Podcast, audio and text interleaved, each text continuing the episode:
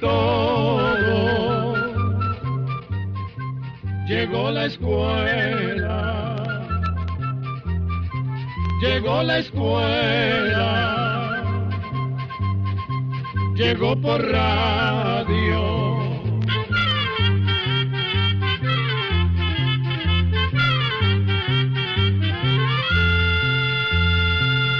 Oigamos la respuesta. Es el programa que les trae a ustedes el Instituto Centroamericano de Extensión de la Cultura, ICQ. La señora Pancracia Durán Barbosa nos ha llamado por teléfono desde Pérez Celedón, Costa Rica, y nos hace esta pregunta. Quiero saber si es cierto que a un gato el alimento le puede producir piedras en los riñones ya que el mío tiene y el veterinario me dijo que podía ser el alimento el que se las provocó. ¿Qué se hace en este caso? ¿Qué recomendaciones me dan? Oigamos la respuesta. Las piedras o cálculos en los riñones pueden formarse por varias razones. Pueden ser hereditarias, también pueden formarse por infecciones de orina que se repiten a menudo, puede ser por la dieta o por el agua, entre otras cosas. Como hay diferentes tipos de piedras, lo ideal es hacer un examen de la orina del gato en una veterinaria. Así se podrá saber qué tipo de cálculo tiene, ya que de eso va a depender el tratamiento. Hay algunos cálculos o piedras que sí se disuelven o deshacen. Por lo general desaparecen si se le da al gato una dieta especial y un tratamiento adecuado para la infección. Pero otros cálculos no se deshacen, en este caso se manda una dieta especial para que no se formen más, y si fuera necesario, se hace una cirugía para sacarlos o extraerlos.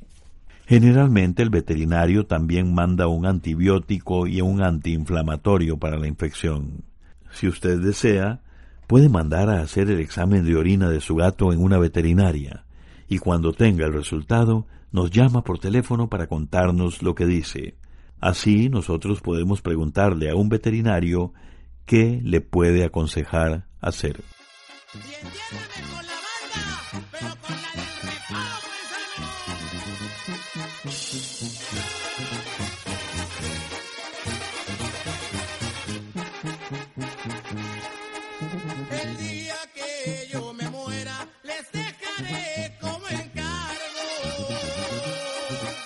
Give me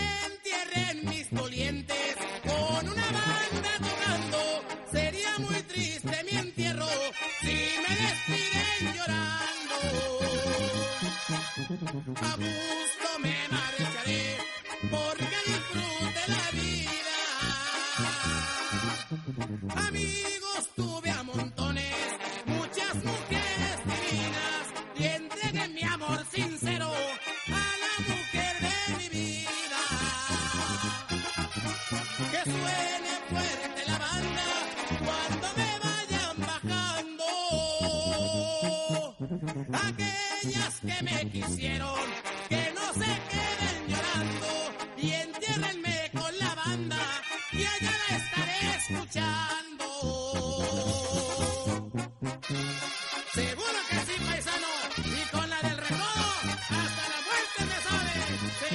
La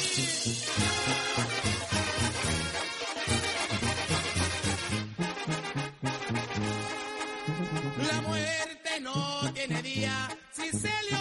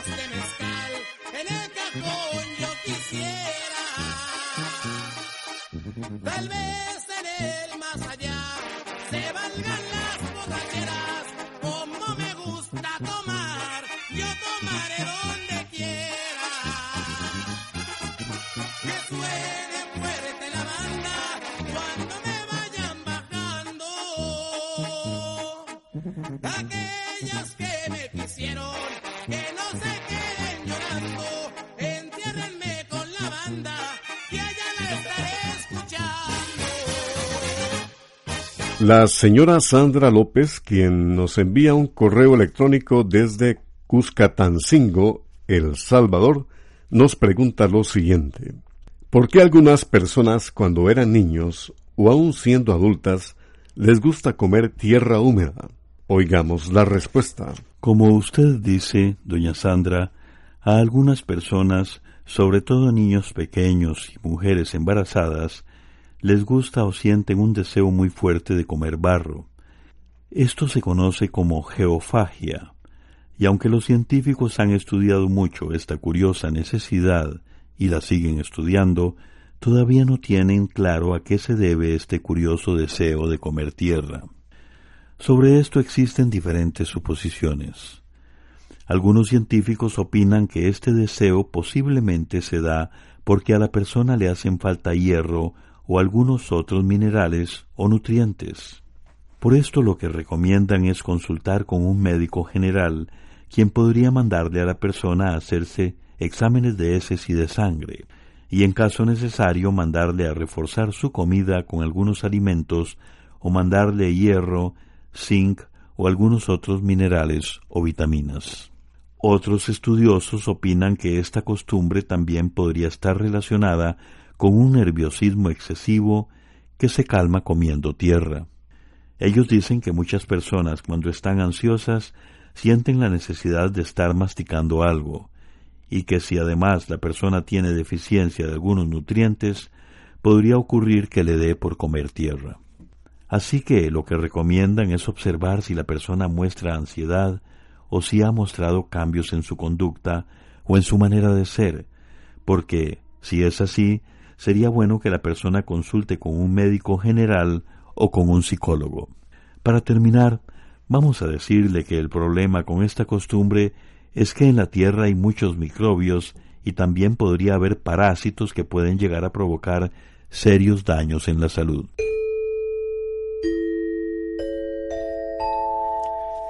¿Qué funciones ejerce en el organismo humano el hígado? Estas preguntas nos las hace el señor Félix Antonio Sánchez Ríos, quien nos ha enviado un correo electrónico desde La Libertad, El Salvador.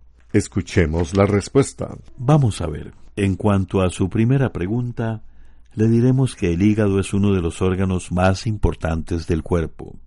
Es tan importante como el corazón. El hígado tiene varias funciones.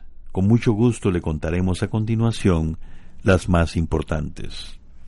El hígado ayuda al organismo a digerir los alimentos, produce la bilis que se almacena en la vesícula biliar, y la bilis es un líquido muy necesario para la digestión, porque ayuda a descomponer las grasas.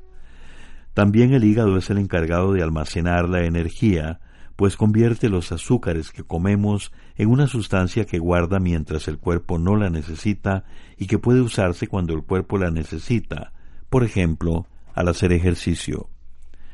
Otras de las funciones del hígado es eliminar las toxinas, es decir, que el hígado elimina sustancias que si se quedan en el cuerpo pueden causar envenenamiento.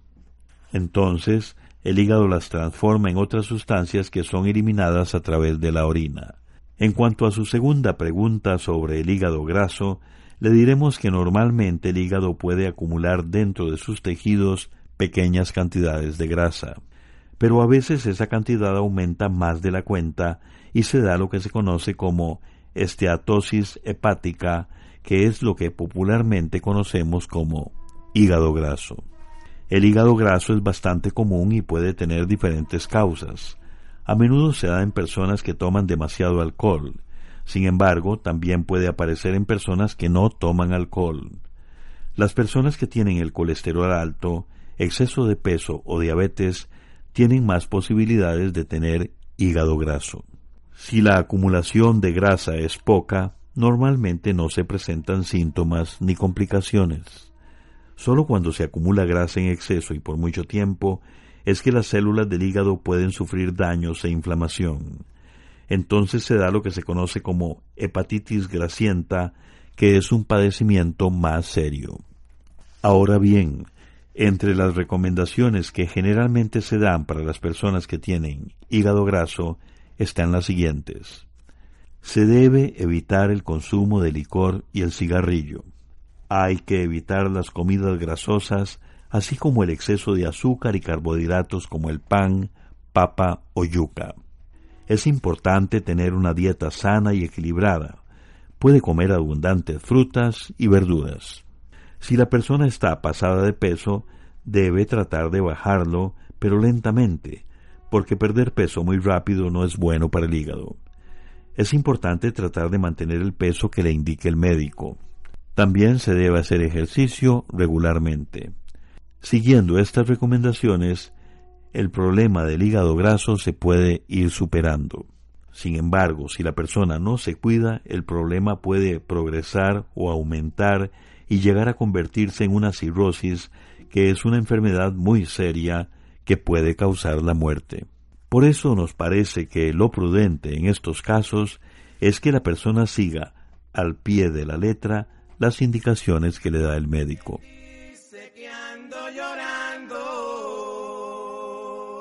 ¿Quién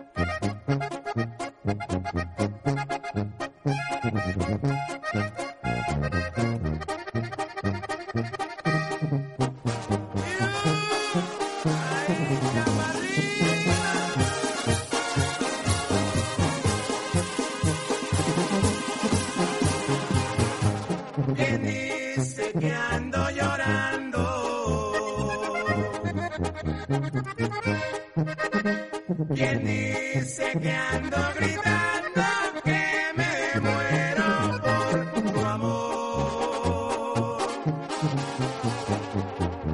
Si sabes que ando tomando.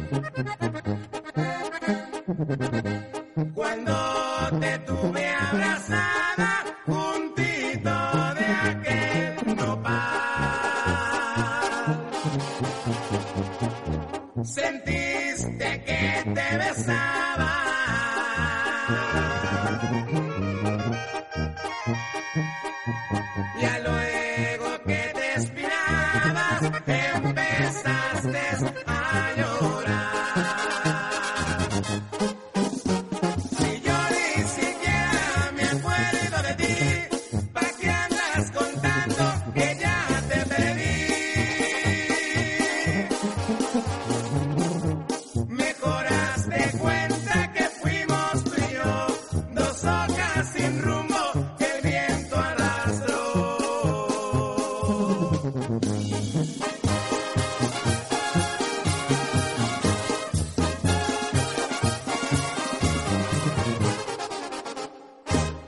¿Qué influencia tiene la familia en la formación del carácter?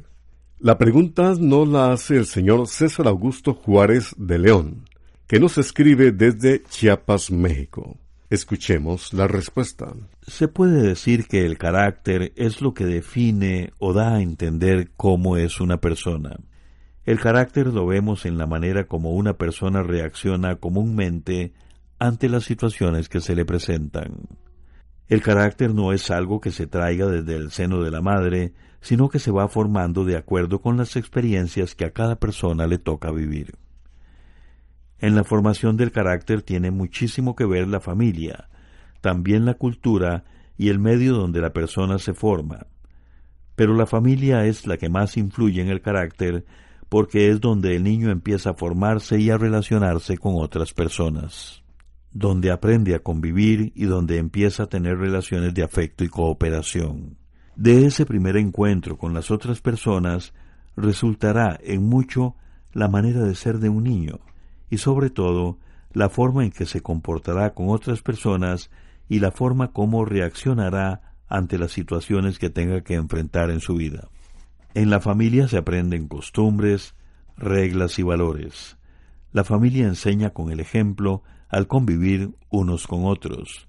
De la misma manera como un escultor talla un trozo de madera para darle forma, así la familia forma al niño y deja en su mente formación que queda para siempre. De manera que la familia es la que pone las bases en la formación de los niños y por esto se dice que la familia es la base de la sociedad. En esa convivencia estrecha con los otros miembros de la familia es que se va formando el carácter de una persona. Es decir, allí va obteniendo todas esas cualidades o características que la hacen ser como es. En esto tienen mucho que ver aquellas personas mayores con las que el niño convive y establece relaciones de afecto, personas como padres, abuelos y tíos.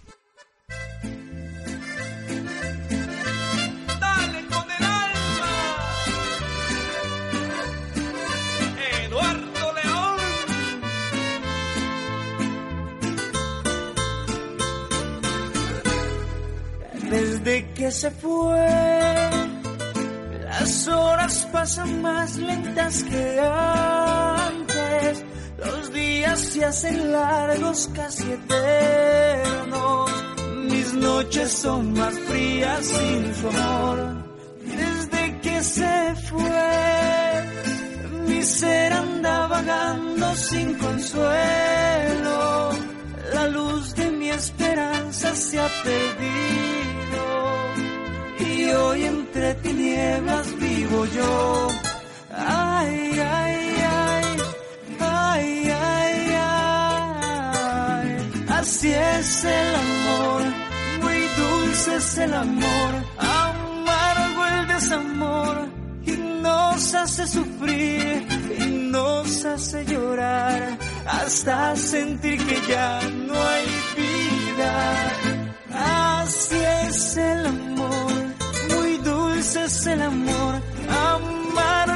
desamor y nos hace sufrir y nos hace llorar hasta sentir que ya no hay vida.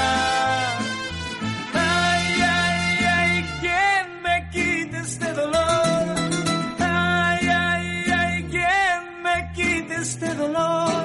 Las penas de amor nos hacen sufrir hasta sentir que ya no hay vida.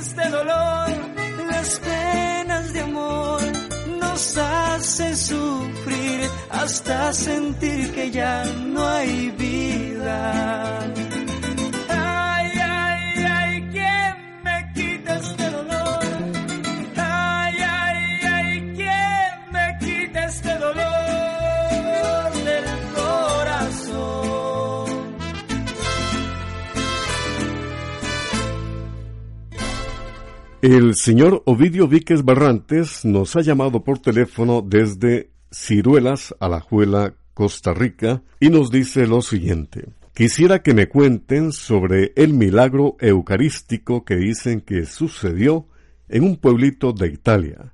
También me gustaría saber en qué año fue y si todavía existe esto. Oigamos la respuesta. Para los católicos, cada vez que un sacerdote consagra una hostia, ocurre un milagro, porque la hostia se convierte en la carne y en la sangre de Cristo. Esto es lo que llamamos el sacramento de la Eucaristía, que fue creado por Jesucristo. Como este sacramento es algo sobrenatural, no se ve a simple vista. Pero a veces Dios, en su infinita misericordia, para fortalecer a los creyentes que tienen poca fe o una fe muy débil, deja un signo visible que los fortalece en su fe. Italia es un país donde han ocurrido varios milagros eucarísticos. El primer milagro registrado por la Iglesia, y uno de los más famosos, ocurrió precisamente en un pueblito de Italia llamado Lanciano. Se dice que alrededor del año 700 un monje estaba pasando por un momento de prueba. Dudaba de la presencia real de Jesús en la hostia. Un día, cuando este sacerdote celebraba la misa, al proclamar las palabras de la consagración, Este es mi cuerpo, esta es mi sangre, vio con gran sorpresa cómo la hostia se convertía en un círculo de carne y el vino en sangre. Después de permanecer en silencio contemplando aquel hecho extraordinario, se dice que el monje, con lágrimas, se volvió hacia la gente, confesó su duda y habló de la misericordia infinita de Dios, que quiso manifestarse de esta manera para fortalecerlo en su fe. Entonces les dijo a las personas que estaban en la misa, Venid, hermanos, y maravillaos ante nuestro Dios tan próximo a nosotros, contemplad la carne y la sangre de nuestro amadísimo Cristo. Al oír estas palabras, los fieles acudieron presurosos al altar, completamente sobrecogidos por aquel milagro. La noticia corrió como la pólvora, y en poco tiempo personas de todas partes peregrinaban al anciano. El propósito del Señor se había cumplido, porque gracias a este milagro muchísima gente renovó su fe en la Santa Eucaristía. Los científicos en varias ocasiones han hecho exámenes a estas reliquias que se encuentran en el anciano, y todos han llegado a la misma conclusión, que verdaderamente se trata de carne y sangre humana. Dicen que la carne es un pedazo del tejido de un corazón y que la sangre y el corazón corresponden al mismo tipo sanguíneo, que es AB. A los científicos también les llama la atención que estas reliquias se hayan conservado por tanto tiempo. La Iglesia, que es muy cuidadosa en declarar un milagro, después de muchos estudios, ha declarado la autenticidad del milagro eucarístico del anciano. Actualmente la hostia y la sangre coagulada se encuentran expuestos en el altar mayor en la iglesia de San Francisco, en la ciudad del anciano. La hostia se encuentra en medio de dos vidrios en una custodia y la sangre dentro de un cáliz de cristal. Programa C Control 16. Así llegamos a un programa más de Oigamos la Respuesta. Pero le esperamos mañana, si Dios quiere, aquí por esta su emisora y a la misma hora. Mándenos sus preguntas al apartado 2948-1000 San José, Costa Rica. También nos puede llamar a los teléfonos 22 25 52 38 o 22 25 53 38 o mándenos un fax al 22 25 22 27. También le damos el correo electrónico isq.org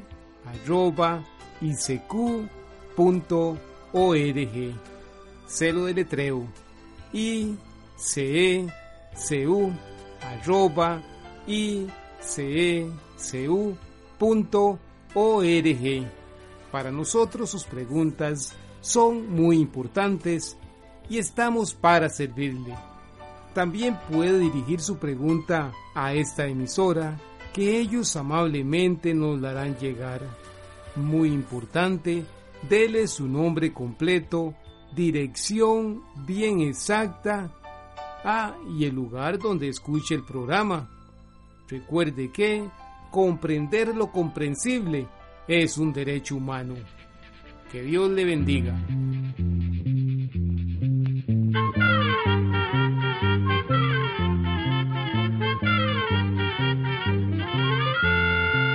Llegó el momento de despedirnos se va a la escuela, se va cantando